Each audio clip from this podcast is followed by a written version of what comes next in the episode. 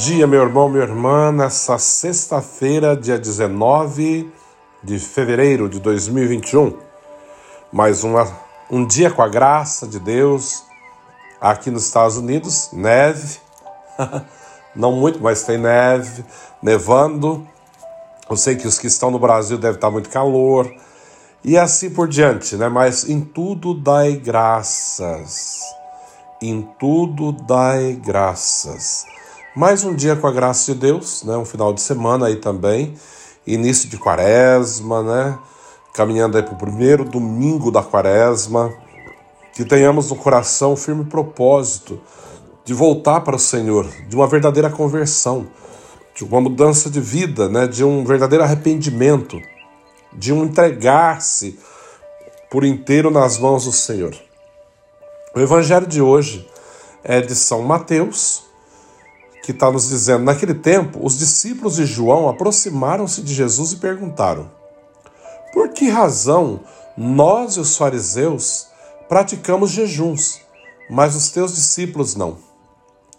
Disse-lhes Jesus: Por acaso os amigos do noivo podem estar de luto enquanto o noivo está com eles? Dias virão em que o noivo será tirado do meio deles. Então, sim, eles jejuarão. Palavra da salvação. Glória a vós, Senhor. Aí entra um detalhe interessante, né? Porque às vezes as pessoas perguntam, Padre, aí eu, eu tô fazendo tal jejum de Daniel, posso fazer no domingo? Não, não pode. Uh -uh. Porque o domingo é dia do Senhor. No domingo não tem jejum. E isso vai contra qualquer liturgia da igreja. A doutrina da igreja vai mostrar como, ao contrário isso, porque domingo é dia do Senhor. Não tem sentido, esse evangelho até explica.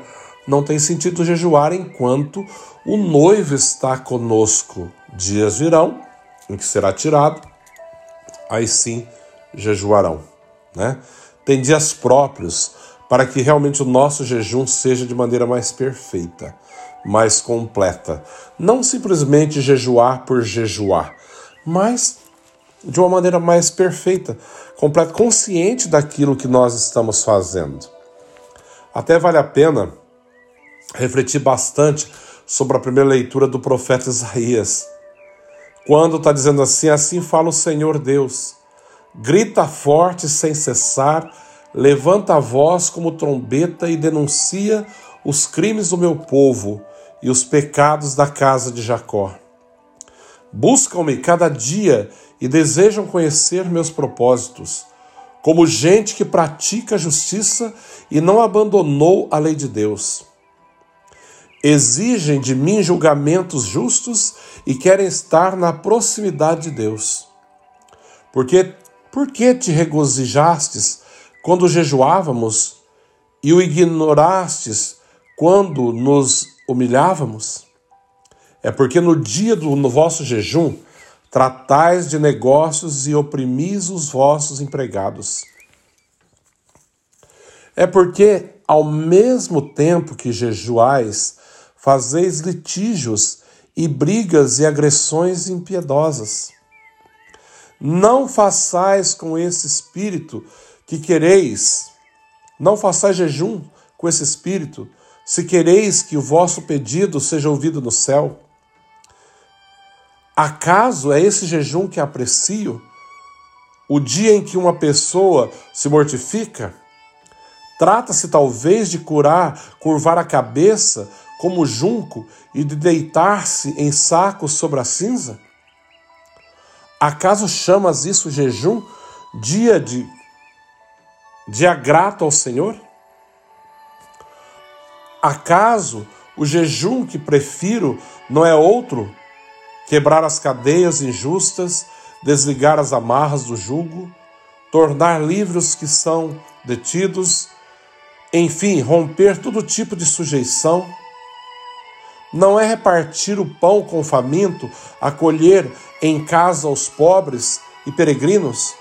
Quando encontrares um nu, cobre-o e não despreze a tua carne. Então brilhará a tua luz como a aurora, e a tua saúde há de recuperar-se mais depressa. À frente caminhará a tua justiça, e a glória do Senhor te seguirá. Então, invocarás o Senhor e ele te atenderá. Pedirás socorro e ele te dirá: Eis-me aqui. Muito perfeito.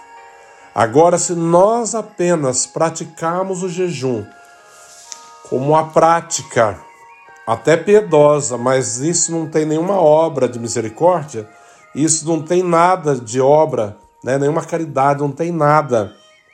É uma fé morta. Fazemos para cumprir um preceito ou até para satisfazer o próprio ego, mas sem consciência do que é o jejum.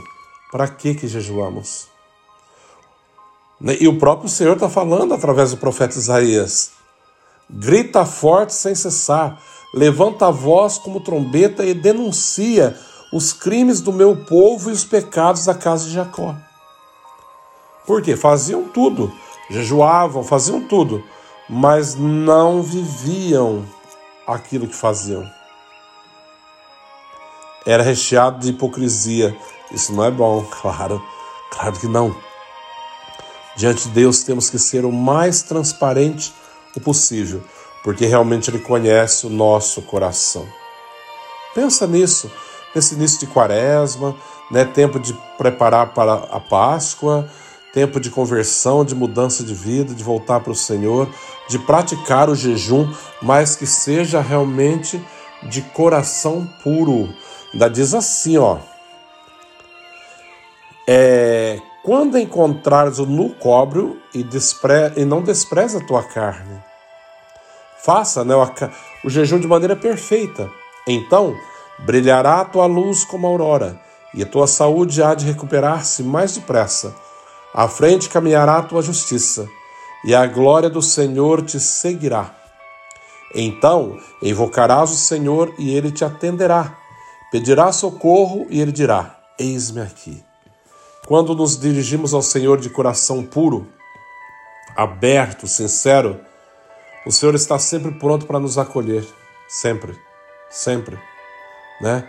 Porque Ele conhece o nosso coração. Aí sim estaremos praticando o verdadeiro jejum, aquilo que agrada o coração de Deus.